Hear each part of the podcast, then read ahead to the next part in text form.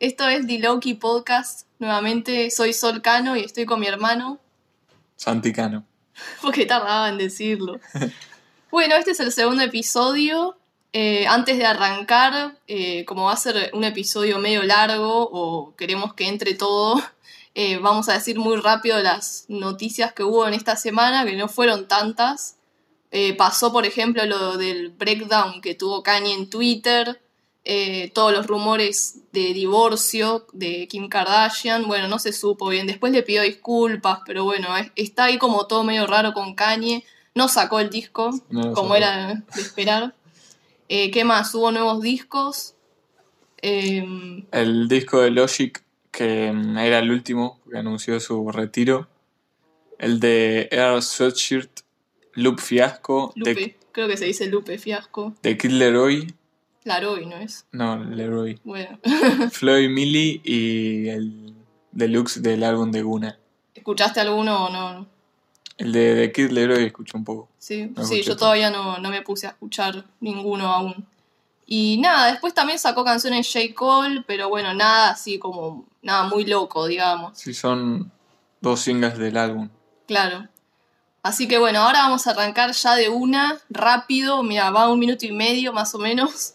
Y bueno, como habrán visto en el título del episodio, hoy vamos a hablar de Notorious B.I.G., a.k.a. Biggie Smalls. Bueno, sí, uno es eh, considerado por muchos uno de los mejores del rap de la historia. Por muchos. Siempre está el debate, ¿no? Obvio de si él o Tupac. Pero bueno, vamos a hablar de él hoy. Y bueno, arranca la historia. bueno, Christopher Wallace, como es su nombre, eh, ¿cómo le dicen allá? Su nombre del gobierno, le dicen a veces eh, los raperos, My Government Name. Bueno, Christopher Wallace nació el 21 de mayo de 1972 en Brooklyn, Nueva York. Creció en el barrio Bedford Stuyvesant, no sé cómo se pronuncia, pero es algo así. En este barrio crecieron un montón de otros raperos conocidos como Jay-Z, Fabulous, eh, Lil Kim, Mos Def, bueno, eh, GCA, no, no, sé cómo se pronuncia, pero es uno de los miembros de Wu-Tang Clan. Después, no sé, Mike Tyson, eh, Alicia, la cantante, eh, bueno, Spike Lee, Michael Jordan también nació ahí, eh, después se mudó, ¿no? Pero bueno, la, la, cuestión es que un montón se criaron en ese barrio. Los padres de, de Biggie eran Boleta y Selwyn, los nombres, y eran de Jamaica ellos, o sea, habían inmigrado habían, es que eran inmigrantes jamaiquinos. La madre era maestra y su padre era soldador, algo así entendí eh, por la traducción, porque lo leí en inglés, pero él no lo conoció al padre, o sea, creo que los padres se separaron cuando él tenía dos años, así que nada, lo crió la madre en realidad. Eh, la madre tenía dos trabajos eh, para poder mantener a, a él empezó en un colegio católico privado y después se transfirió al George Westinghouse Career and Technical Education High School, un nombre más largo que no sé qué. Pero la cuestión es que a este colegio asistieron al mismo tiempo que él otros raperos como DMX, Jay-Z y Busta Rhymes. No sé si estaban en el mismo curso, creo que no, pero fueron a ese mismo colegio. Un dato random sobre Biggie eh, es que, bueno, él medía 1,88, o sea, era re alto y era de Géminis. bueno, a Biggie le iba bien en la escuela, aparentemente era muy buen estudiante.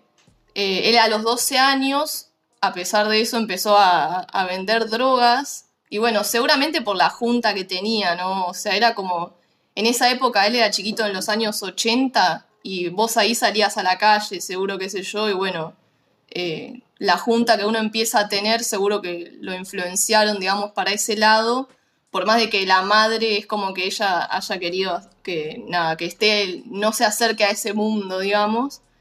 Eh, la cuestión es que él no tuvo una vida así tan... O sea, su infancia no fue como tan dura, eh, como que la madre siempre se había esforzado para que no le faltara nada. Fíjate que había ido a un colegio privado le iba bien en la escuela, pero bueno, eh, nada, empezó a vender drogas, todo eso cuando era adolescente. Y bueno, a raíz de esto también él empezó a, tener problemas con la ley, ¿no? Por ejemplo, en 1989, cuando tenía 17 años, le dieron 5 años de probation, se dice en inglés, creo que es libertad condicional, por posesión de armas a los 17 años. Y después al año siguiente lo arrestaron por violar esa libertad condicional y eh, después al año siguiente lo arrestaron en North Carolina por vender cocaína y pasó nueve meses en prisión. Aparentemente fue en prisión que él se da cuenta en esos nueve meses que pasó ahí que eh, es como que no quería llevar ese estilo de vida así, como que se dio cuenta que todo esto de vender drogas eh, siempre iba a terminar mal. Y ahí fue que él empezó como a interesarse así por lo que es la música y todo eso, ¿no? Bueno, Biggie empezó a, rapear ya cuando era adolescente y después de haber salido de prisión, seguramente haber recapacitado y todo eso, se empezó a juntar con grupos como los All Gold Brothers y grabó un demo llamado Biggie Smalls. Este nombre él lo sacó de una película de 1975 que había un personaje que se llamaba Biggie Smalls y bueno, ahí es como que él empezó a tomarse la música eh, en serio, digamos, a ver cómo le iba. Y tuvo la suerte de que este demo de él haya ido a parar a manos de alguien que creo que trabajaba para la revista The Source. La revista The Source es una revista que era, es, porque todavía existe creo, eh, de todo hip hop y rap y todo eso, eh, como si fuera hoy en día la Double Excel Magazine, bueno, así, pero de antes. Y en esta revista había una columna que se llamaba Unsigned Hype, que ahí publicitaban em, a nuevos raperos que iban surgiendo en, ese momento, ¿no? Y que no estaban eh, firmados con ninguna discográfica, por eso era Unsigned. Y bueno, ahí fue que quien lo ve, o sea, quien lo encuentra ahí en esa revista. Puff Daddy. Puff Daddy. Puff Daddy, bueno, o todos los apodos que tiene, Puff Daddy, Puffy, Didi, P. Diddy, bueno, ya no sé cómo decirle. Bueno, eh, Puff Daddy era, en ese momento, él era un ejecutivo A&R, que los A&R son, es la persona que trabaja para las discográficas y que se encarga de encontrar a los nuevos talentos y supervisar su desarrollo y qué sé yo. Trabajaba eh, Puff Daddy para la discográfica Uptown Records, bueno, lo encuentra a, a Biggie, o sea, le interesa, se contacta con él, qué sé yo, y bueno, le, arregla un contrato discográfico con, eh, con, esta, compañía, pero no sé, pasó como un tiempo y no se dio. Eh, no, es como que no sé qué fue lo que pasó exactamente, pero la cuestión es que los dos, tanto Puff Daddy como Biggie, quedaron afuera y lo que hizo Puff Daddy fue fundar su propia compañía discográfica que se llamó Bad Boy Records. Bueno, y obviamente Vi se unió ahí con él, ¿no? Otros miembros de esta discográfica fueron Craig Mack, que fue uno de los fundadores también, eh, Mace, el grupo 112, Lil Kim, Foxy Brown, pero bueno, eso es como dato, digamos. Eh, bueno, como vi, ya había grabado unas cosas para Uptown Records. Él había participado como. Eh, había hecho un, featuring, un feature. Un feature. había participado en un feature de la cantante Mary J. Blige, que ella hacía Rhythm and Blues. Y eh, nada, ahí fue la primera vez como que apareció, ¿no? Después también él lanzó un single que se llamaba Party and Bullshit, que fue su primer single, digamos pero como que lo lanzó la discográfica de esta Uptown Records, cuando él creo que ya no estaba ahí en la discográfica. Y bueno, por todo un tema así de, no sé, como de copyright sería, no sé, pero se tuvo que cambiar el nombre, ya no, se, no podía usar más Biggie Smalls. Porque aparte creo que el actor que había hecho ese personaje en la película de la que él había sacado el nombre, eh, le hizo una demanda y bueno, ahí fue que él se cambia a The Notorious B.I.G. Claro, ahí se empezó a llamar The Notorious B.I.G., pero bueno, igual le seguían diciendo Biggie también, ¿no? El notorio grande. Claro. Ese mismo año, en el 93, es cuando Biggie conoce a Tupac Shakur, ¿no? Ya sabemos quién es Tupac. Tupac ya era conocido, en esa época ya había lanzado varios discos. Se, se conocieron aparentemente en una fiesta de un drug dealer eh, y bueno, nada, dice que, siempre que se encontraban Tupac le daba consejos y que incluso aparentemente vi, le pide en un momento que fuera su manager. Pero dice que Tupac le dijo que, se quedaran con, Puff Daddy porque, bueno, no sé, es como que no quiso. qué sé yo. Mm. Pero bueno, la cuestión es que eran amigos. No sé si eran los re super amigos, pero se llevaban bien, digamos. Bueno, en esta época también eh, Biggie estaba como recentrado en hacer plata porque había sido padre él de una nena que se llama eh, Tiana con la novia que él tenía en ese momento. Eh, y bueno, por este motivo él, mientras ya trabajaba en, su disco debut, ¿no? había empezado a vender drogas de nuevo. Mm. Y bueno, dice que Puff Daddy, eh, bueno, se entera y bueno, hizo que, le hizo, que lo deje, o sea, le dijo, o dejas esto de vender drogas o no, no hacemos nada, o sea, lo obligó a que lo dejara. Y bueno, eh, después también en el 94, Biggie conoce a la cantante de Rhythm and Blues, Faith Evans, que ella también estaba en, en la discográfica esta Bad Boy Records, y bueno, se enamoraron y Biggie contó en entrevistas, se casaron una semana, no, ocho días después, claro, una semana y un día después de haberse conocido, tipo como reapresurados. Pero bueno, la chica esta después eh, también en entrevistas contaba que bueno, que eran jóvenes, lo hicieron como una locura, digamos, y bueno. Tipo Ross. Claro, tipo Ross de Friends, ponele así, como que se casó al toque, literal menos de dos semanas después de conocerla. Bueno, finalmente en septiembre de 1994 lanza su disco debut que se llamó Ready to Die. Eh, la canción Juicy, Juicy, Juicy, Juicy. había sido lanzada como un single un mes antes. Eh, dos meses después el álbum recibió la certificación de oro, doble platino al año siguiente y eventualmente llegó al cuádruple platino. La única colaboración que tuvo fue de Method Man del grupo Wu-Tang Clan y, pero bueno, igual siempre estaban las voces adicionales de Puff Daddy, de Faith Evans, que era la mujer de él y todo eso. Este álbum hizo que resurgiera el rap de la costa este y Vi fue aclamado por su habilidad narrativa. Bueno, vos Santi, ¿qué tenés para, para decir de este álbum? Nada, Vi en el primer álbum hablaba mm, de su vida, de cómo antes la sufría y ahora estaba como el suceso Claro, le estaba yendo bien. es, una autobiografía de él, básicamente. Y nada, hablaba de, cosas que había hecho de chico, de cómo vendía drogas, de tener armas. Casi así lo de los raperos siempre. Sí, pero por ejemplo, en la intro arranca eh, la canción, la primera canción es como distintas partes de su vida. Se escucha como el nacimiento, digamos, después se escucha como los padres peleando, Después se escucha como él de grande, como que está por robar y de fondo se escucha otra música dependiendo la época, ¿no? Está, es como interesante, me pareció la primera canción. Y después ya en la segunda arranca más con, eh, como que cuenta así, todo como ya de grande, digamos. Sí. Y bueno, y en las canciones hablaba, contaba mucho historias, como por ejemplo Kendrick ahora. Claro. Em, el storytelling, por eso decía que fue aclamado por su habilidad narrativa. Claro. Y nada, hablaba de eso, de, de, de la plata que tenía. Un tema muy recurrente, ¿no? Es la muerte. Ya de por sí el álbum se llama Ready to Die. Y un tema que, por ejemplo, en la canción Everyday Struggle, como que insinúa eh, los problemas y que que parece como que la muerte se le acerca y qué sé yo, en una parte dice algo de que está la muerte en, la puerta de, su vida, digamos, y después está la otra canción, está la de Suicide, Suicidal Thoughts, que esta sí es, bien explícita, habla de que literalmente se quiere matar. Mm. Él en entrevistas eh, había dicho que en esta época, cuando hizo este álbum y escribió las letras, estaba como, decía que tenía mucho odio adentro, estaba como enojado, por eso es como así, a veces por ahí era medio agresivo, ¿no? Algunas letras, ponele. Eh, la mamá de él en ese momento tenía cáncer, también cáncer de mama, y bueno, que esto por ejemplo lo menciona en la canción, en la segunda, que es Things Don't Change.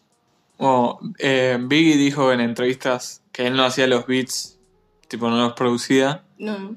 Pero tenía bastante en cuenta el tema de hacer canciones que pudieran sonar en la radio, más allá de las letras. Sí, sí, él, él pensaba en todo esto de tener algunas canciones más eh, radio friendly, digamos como la de Juicy, que esta canción era ahí más para la radio, digamos, era como, hablaba también del estilo de vida drug dealer, creo, pero era como, sonaba linda, digamos, como para que la pasaran en la radio. Él tenía en cuenta eso. O sea, no era de esos raperos que decía, ay, no importa, voy a escribir así de esto y hacer esta canción, no me importa si la pasan o no en la radio. Mm. Bueno, y ya en lo del sonido, era mm, la música de los 90, el rap, era el boom bap, que era más sobre el kick y el snare. El, los hi-hats ya no se usaban, va, no se usaban mucho. o sea, no se usaban como se usan ahora. Claro, no En el trap.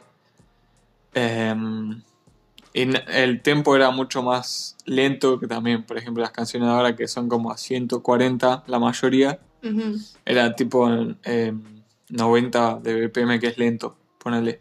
Claro. Y em, nada, en, el este, en la costa este. El, claro, ese este es el, el, rap de la costa este. Se usaba mucho em, los bajos como melodía. Tipo en la, en la costa oeste se usaban más los synths, que es el sonido ese agudo. El... Claro. Después de lo y en, la, en la costa este se usaban más los bajos para hacer las melodías así. Y, los eh, samples usaban Sí, usaban samples de jazz. Claro. Más. En cuanto así como que se, siempre se compara el tema este de que el, el rap de la costa este es como eh, como que el de la costa oeste, o sea, el rap de California es más chill, puede ser. Claro, y el de la costa este es más como. más agresivo, más como. También igual, o sea, es chill también, para estar así en el auto. yo iba a decir eso, porque a mí no me suena como que no es tipo 6 9 yo qué sé. Ah, Pero igual, tipo.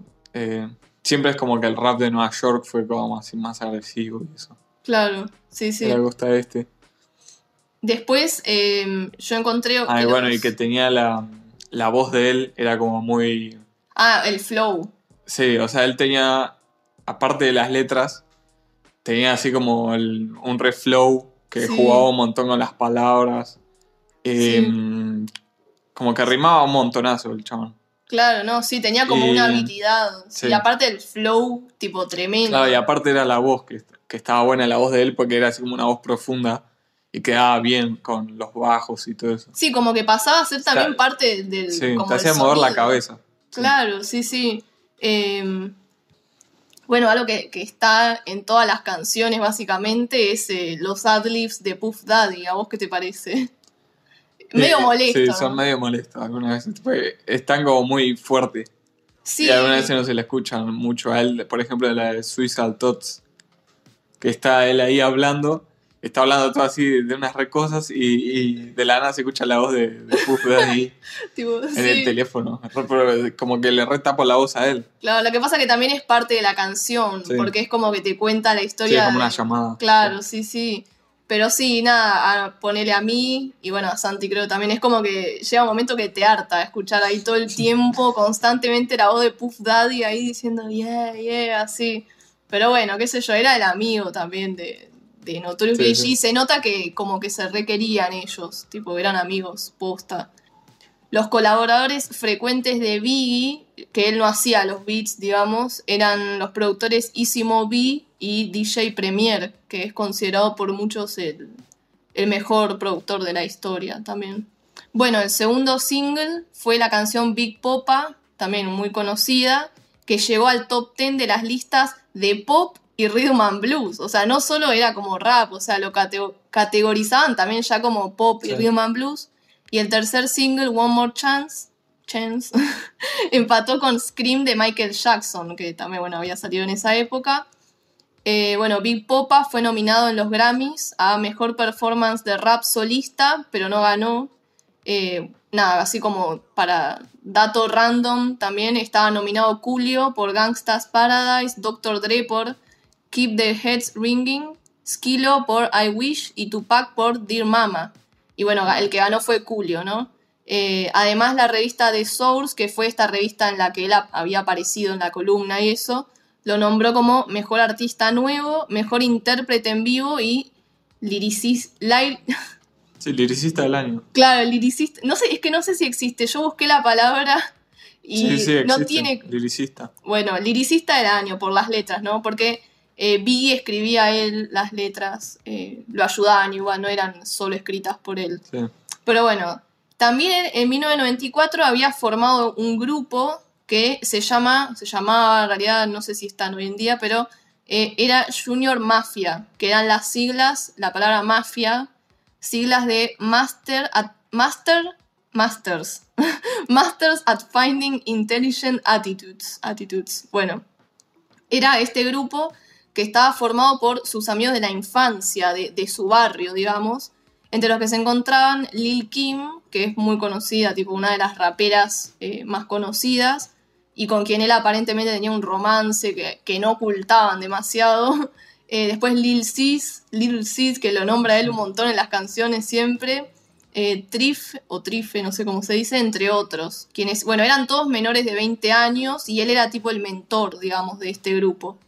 Y bueno, hay dos canciones que a mí me re gustan, que son las más conocidas de Junior Mafia, que son eh, Players Anthem y Get Money. Me encantan esas dos canciones no sé, están buenísimas para mí.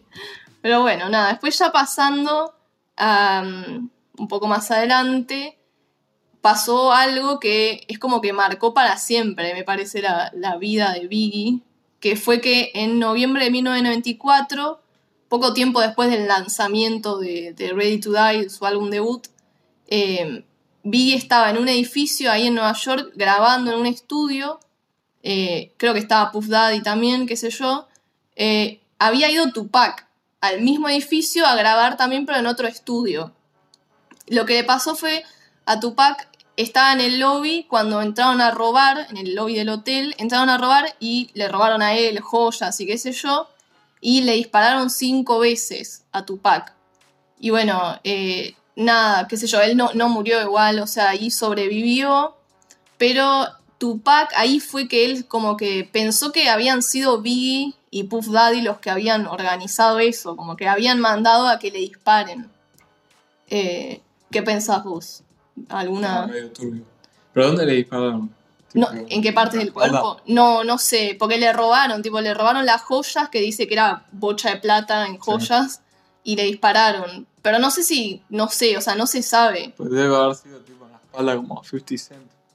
Sí. Porque si no, cinco tiros Sí, es un montón. No me, no, no me fijé, la verdad, bien en qué partes del cuerpo le habían dado, pero bueno, la cuestión es que él sobrevive ese tiroteo, pero ahí le quedó la bronca pensando de que había sido organizado esto por Biggie y eh, Puff Daddy.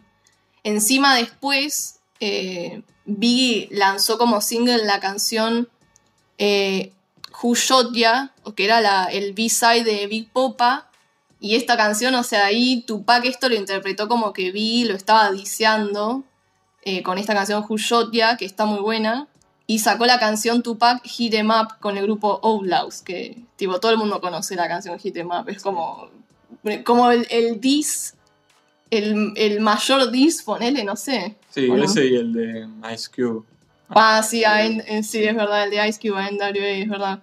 Eh, bueno, esta canción, la de Hit Em Up, eh, interpola las canciones, la de Players Anthem y la de Get Money de Junior Mafia.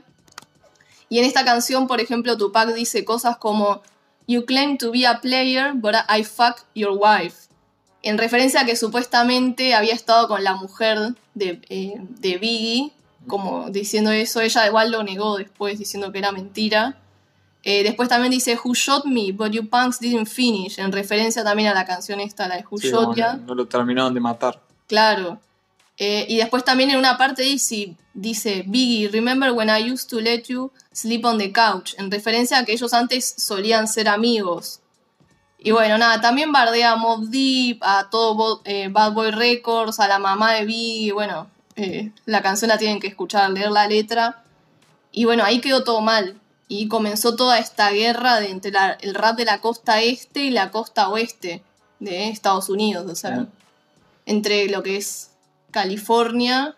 Y Nueva York. Claro, sí, sí. Y entre las discográficas, ¿no? Bad Boy, que era la de, la de Biggie. y Death Row, que era la de Tupac. Claro, que esta, la compañía discográfica de esta Death Row Records, el fundador era el ex jugador de fútbol americano Shug Knight.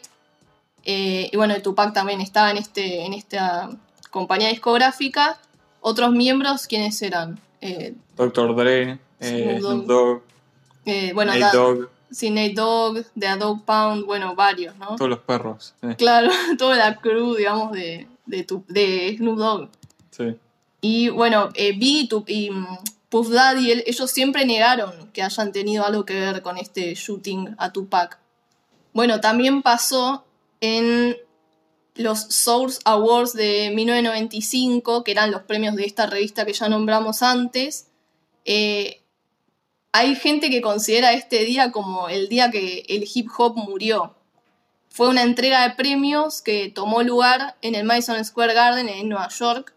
Y bueno, en el público había un montón de, gente conocida, tipo, bueno, estaban todos los de Bad Boys, eh, Bad Boy Records, los de Death Row, eh, y también, no sé, Wu-Tang Clan, Bone Thugs and Harmony, Outkast, Nas, bueno, estaba literalmente toda la escena del rap de esa época. Em, estos premios eran los únicos que en aquella época celebraban al hip hop y qué sé yo, bueno, esa noche hubo varias performances, qué sé yo, y en el medio también de la entrega de premios hubo como algunos discursos que hicieron que toda esta guerra se avivara aún más. No sé, Shug Knight bardeó a Puff Daddy por aparecer en todos los videos y canciones de los artistas de su discográfica, como remetido ahí en todas las canciones y eso, no sé, Snoop Dogg después empezó a decir cosas también sobre que ya sabían que estaban en, territorio de la costa este. Puff Daddy trató también como de calmar las aguas, felicitando a Death Row y qué sé yo, pero bueno, nada, o sea, es como que igual la guerra esta siguió, ¿no?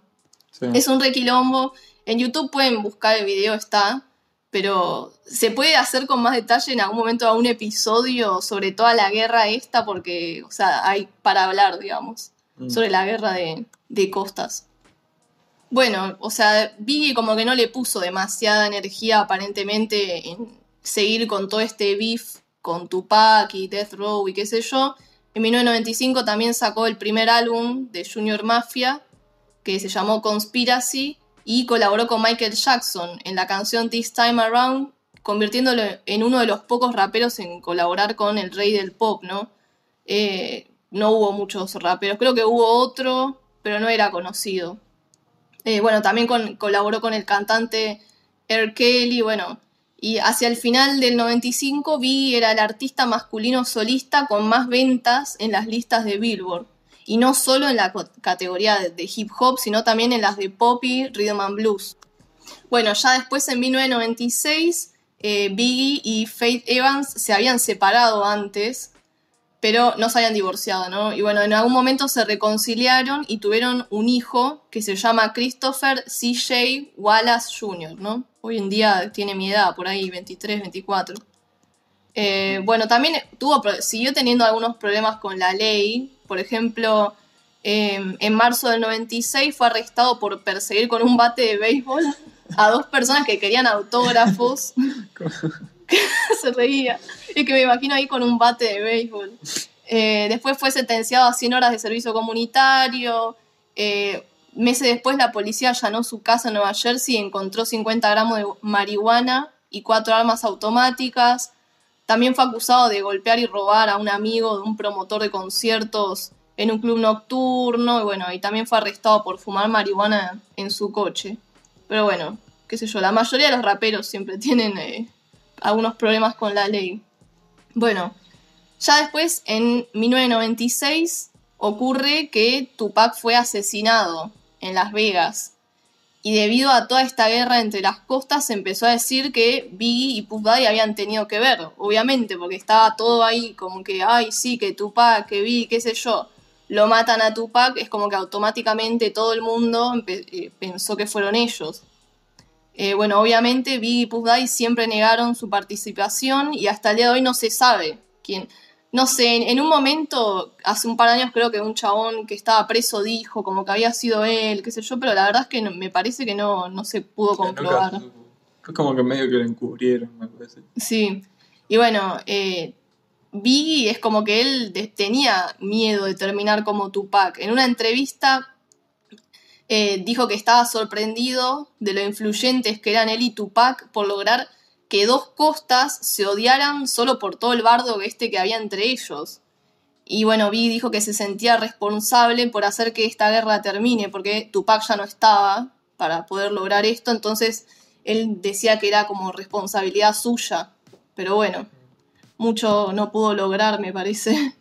Eh, tres días después, encima de la muerte de Tupac, vi eh, chocó con, un, con el coche y se quebró la pierna izquierda y estuvo internado eh, durante tres meses, creo, y tuvo que estar en silla de ruedas y usar un bastón mientras se recuperaba. Pero bueno, la cuestión es que, bueno, y esto por eso él, su segundo álbum, hubo gran parte que lo grabó así, tipo sentado y todo eso. Bueno, ya después, en febrero de 1997, Biggie viaja a Los Ángeles para promocionar su próximo disco, que iba a salir en marzo de ese mismo año. Y eh, bueno, grabó el video de la canción Hypnotize, qué sé yo. Bueno, eh, en una entrevista, por ejemplo, en una radio, literalmente re pocos días antes de morir, había contratado, había contado que contrató un guardaespaldas porque temía por su seguridad, pero bueno, él dijo que era por ser famoso, no por, por toda la guerra esta de rap. Eh, bueno, el 8 de marzo del 97 vi eh, que estaba ahí en Los Ángeles, había ido a los premios Soul Train y después se fue, eh, ah, en estos premios él había presentado un premio y lo aguchó el público. Yo vi el video en YouTube, me da una lástima, porque tipo está ahí hablando y el público lo empieza así a abuchear, qué sé yo. Bueno, vi había ido después de estos premios a una fiesta de la revista Vibe y después de la fiesta estaba viajando en camioneta con Lil Sis, que era uno de los miembros de, Junior Mafia y que estaba siempre con él, y con su guardaespaldas. Y en la otra camioneta iba Puff Dad y, bueno, y otros ahí del, grupo de ellos. En un momento frenan en un semáforo en rojo, se les pone un coche, un coche al lado y bueno, bajan la ventanilla y le disparan. igual que a Tupac. igual que a Tupac. De la misma forma, o sea, también el semáforo en rojo se llama un drive-by. Claro, sí, en inglés se le dice así. Eh, bueno, lo llevaron al hospital a Biggie, pero era tarde. Él murió esa madrugada del 9 de marzo a los 24 años. Y hasta el día de hoy no se sabe quién fue. La madre de él, siempre pobre, eh, lucha para que se reabra el caso y se sepa quién fue, pero nada, imagínense que hasta el día de hoy no, no se sabe hay sospechosos, eh, se habla de un policía corrupto de la policía de Los Ángeles vinculado con Shug Knight, eh, también se habla de los Crips, que es una de, las pandillas, digamos, pero bueno, no, no se sabe. Obviamente todo el mundo empezó a pensar esto de que había sido Shug Knight, que era del grupo de Tupac y todo eso. Pero bueno, nada, la cuestión pobre es que murió ahí a los 24 años, encima en Los Ángeles, pero bueno. Los dos nacieron ahí en Nueva York. Sí, Tupac. Los, dos se murieron en California. Claro, es verdad. Y eso que después Tupac era como todo de la costa oeste, pero él había eh, nacido en Nueva York. Bueno, él muere, eh, Biggie, a principios de marzo del 97 y el, el, disco de él, su segundo disco, estaba programado para que saliera el 25 de marzo. Y lo sacaron, o sea, se lanzó el disco menos de un mes después de la muerte de él. Y este disco se llamó Life After Death, que en español sería... La vida después de la muerte. Claro, Vida después de la muerte. Fue un disco doble que contó con colaboraciones de artistas como Jay-Z, 112, Lil Kim, ay, siento re tonta diciendo 112, pero bueno, no importa. Mace, eh, R. Kelly, bueno, varios más.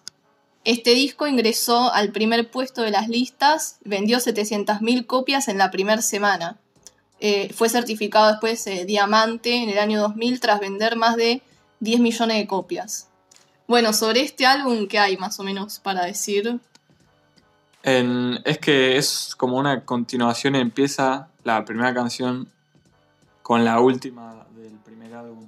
Claro. Es como una continuación del Sí, literal, literalmente aparte, Sí, aparte el nombre, el primer álbum se llama Ready to Die y el segundo es vida por la muerte.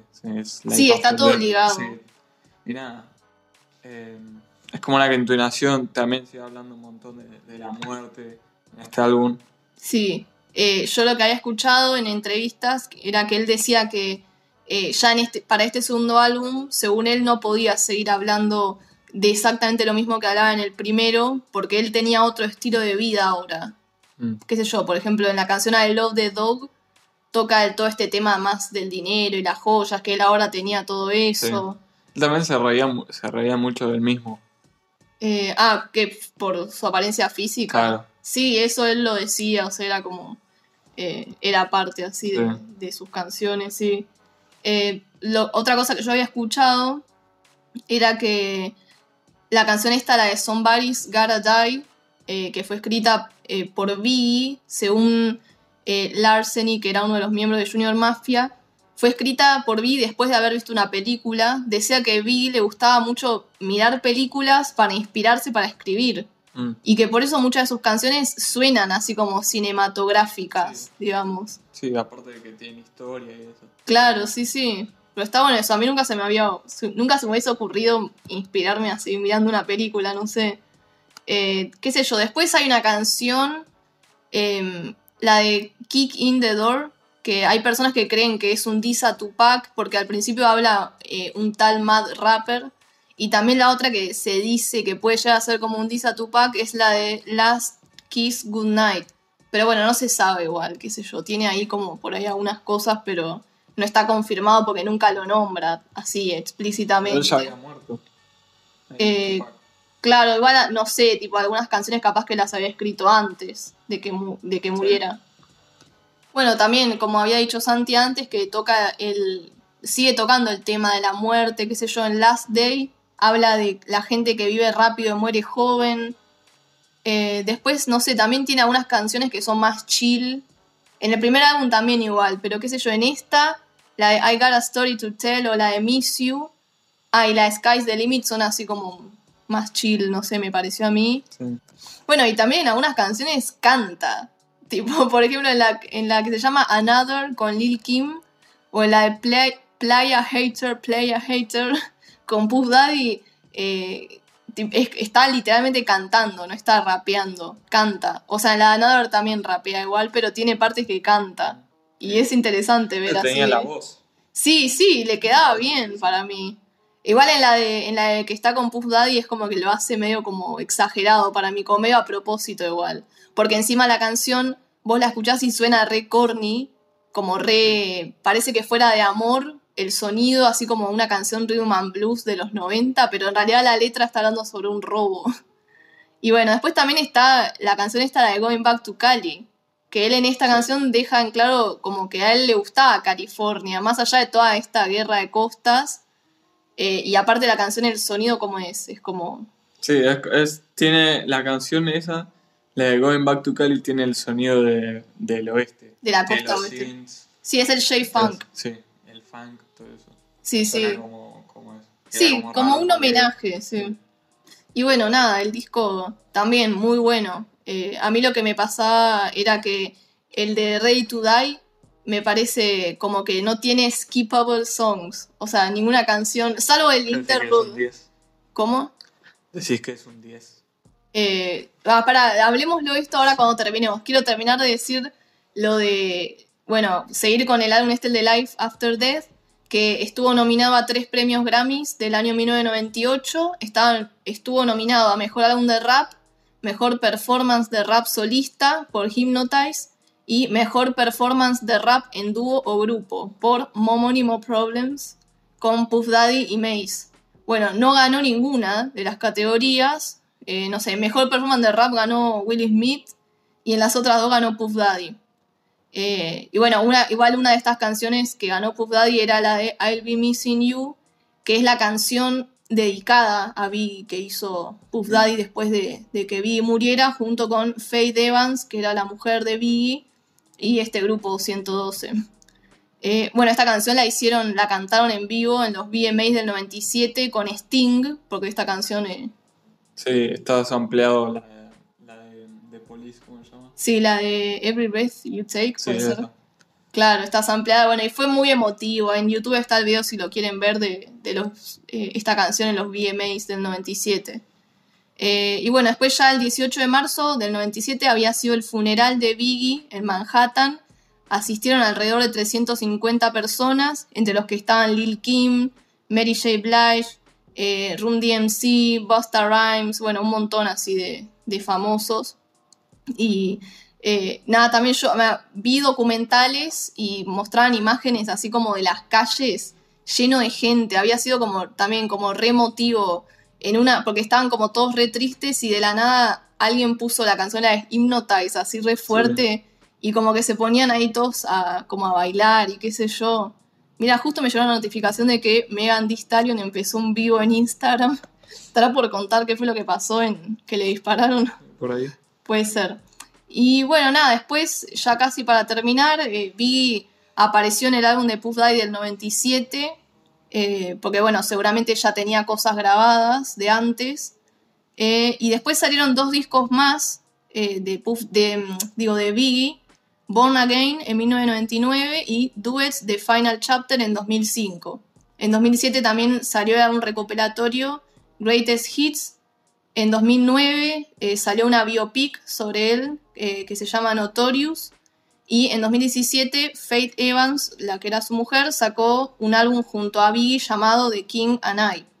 Eh, después también hay una serie que la vio mi mamá, nuestra mamá, es, pero es sobre Biggie y Tupac. Creo que es bastante nueva, es de hace un par de años. Yo no la vi, pero bueno, nuestra mamá dijo que estaba muy buena. Te cuenta la historia de los dos. Según ella está más basada... Ay, no me acuerdo ahora si me dijo que si está más basada en Biggie o en Tupac, pero bueno, eh, dijo que está buena y creo que está en Netflix. Creo que más en Tupac. Claro, pero bueno, está involucrado también todo lo de Biggie. Si la quieren ver, creo que está en Netflix. Nunca, nunca sacaron películas buenas. Yo no las vi, la verdad, la verdad, siendo sincera, no vi ninguna de las películas de ellos. Pero tipo una buena, porque siempre sacaron. Sí, como medias malísimas. sí, pero no son tan como. ¿Te acuerdas que había salido la de Tupac? Eh, Hace poco. Que, que era el mismo chabón que lo había hecho en, la de NWA. Puede ser. Sí, sí. sí. Eh, la NWA estaba buena. Sí, esa, esa sí la vi, estaba buena. Ya en, en otro. Una, sí, pero ellos dos. Claro, en otra, bueno, nuestra mamá dijo que la, la serie dijo que estaba buena. Y eh, bueno, hasta acá llegó todo lo de Notorious B.I.G. No vamos a hablar en detalle de los álbumes póstumos porque los que valían la pena eran los dos primeros. la verdad. versos que quedaron. Sí. Que, quedaron ahí grabados que nunca usó y eso. Sí, eh, y después, ¿cuál es tu, o sea, tu conclusión final sobre él? nada, que también es uno así de los mejores que hubo. Por todo lo que hacía, las letras, el flow que tenía, eso cambió bastante. Sí, el juego. Decía que había revivido el rap de la costa este. Bueno, y sí, y el debate de, quién es mejor entre Tupac y Biggie, para mí es como que no, no gana ninguno. está empatado. Son, son parecidos, pero son distintos en lo que hablan y en cómo cómo rapean y eso que es como que no los puedes comparar más o menos. Cada uno tiene lo suyo, digamos, en lo que son muy buenos. Cada uno es bueno. Sí. Bueno, yo lo que estaba diciendo antes, que después me corté, era de que el, álbum este de Ready to Die me parece muy bueno, que no tiene ninguna canción skippable, o sea, ninguna canción la salteas, salvo la de Fuck, eh, Me Interlude, pero bueno, es, es obvio, tipo, ¿por qué la salteas? Pero después eh, las otras, eh, tipo, no, no las salteas. Es un álbum, decía que esta revista de Source, que es donde él apareció por primera vez, tenía, mm, es muy conocida por las reseñas que da de álbumes y es una escala del 1 al 5, de 1 a 5 micrófonos, ¿no? Y dice que a este álbum en su momento cuando salió le dieron 4 micrófonos y medio, que era casi perfecto. Después se ve que más adelante volvieron a hacer como reseñas y le, pusieron cinco micrófonos al final. O sea, como que esta revista lo considera cinco micrófonos, que sería como grosso. Eh, y sí, bueno, el segundo álbum también me parece igual, muy bueno. Sí, pero eh, mejor es el primero. Sí, y bueno, ¿tu canción favorita cuál es? Creo que la de... me gusta, me gusta tipo escuchar la esa es la de Suicide Tots. Sí. Buena. Y pero también así de escuchar, por escuchar la de Hypnotize, me gusta mucho la de Juicy. Sí, sí, sí. Bueno, a mí también es como que me cuesta decir una. Me gusta, obviamente, la más conocida, Juicy, la de Big Popa, esas me gustan. Pero qué sé yo, me gusta mucho también la de Who Shot Ya o la de Everyday Struggle, Homónimo Problem. O sea, es como, no, no puedo elegir una sola. La de Hypnotize también, Machine Gun Funk. Pero bueno, nada, hasta acá llegamos eh, con la historia de B Esperamos que les haya gustado. traté de meter yo, que soy la que cuenta la historia, todo lo, lo que pude, digamos, porque iba, no quería que se hiciera demasiado largo. Mm. Y creo que entró bastante bien. Pensé que me iba a quedar más corta de tiempo. Y bueno, espero que, se hayan entretenido, que les haya parecido interesante. No creo que, que no conozcan a Vi, porque es como. Si no conoces a Vi, aunque sea de nombre, no sé, viviste una bruja. Y si es, o sea, si sos alguien que escucha rap y no sabes quién es, claramente, o sea, aunque sea de nombre. Pero bueno, eh, hasta acá llegamos. Eh, los esperamos el próximo episodio. Estén ahí atentos. Eh, no, no lo vamos a decir. Tipo, es sorpresa. pero ya sabemos de quién va a ser. Es un rapero de ahora, digamos, actual. Y bueno, si nos quieren seguir en Twitter, que más o menos vamos publicando algunas cosas, a veces compartimos algunas noticias así de rap, yo qué sé, cosas que van pasando. El Twitter es arroba de lowkeypod, está igual en la descripción acá del podcast. Si nos quieren seguir a nosotros también en, Twitter, el mío es arroba solcano2 y mi cuenta de Instagram es arroba solcano2 también. Y mi Instagram es santicano2 y mi Twitter es santicano con tres S. Sí, tres S al principio. Sí. Bueno, nos, eh, los esperamos la semana que viene para el, próximo episodio. Gracias por escuchar y compártanselo a, sus amigos si tienen, si les gusta el rap y todo eso, si les interesa saber la vida de, los raperos y qué sé yo. Y bueno, adiós. Adiós. Bye. Oh.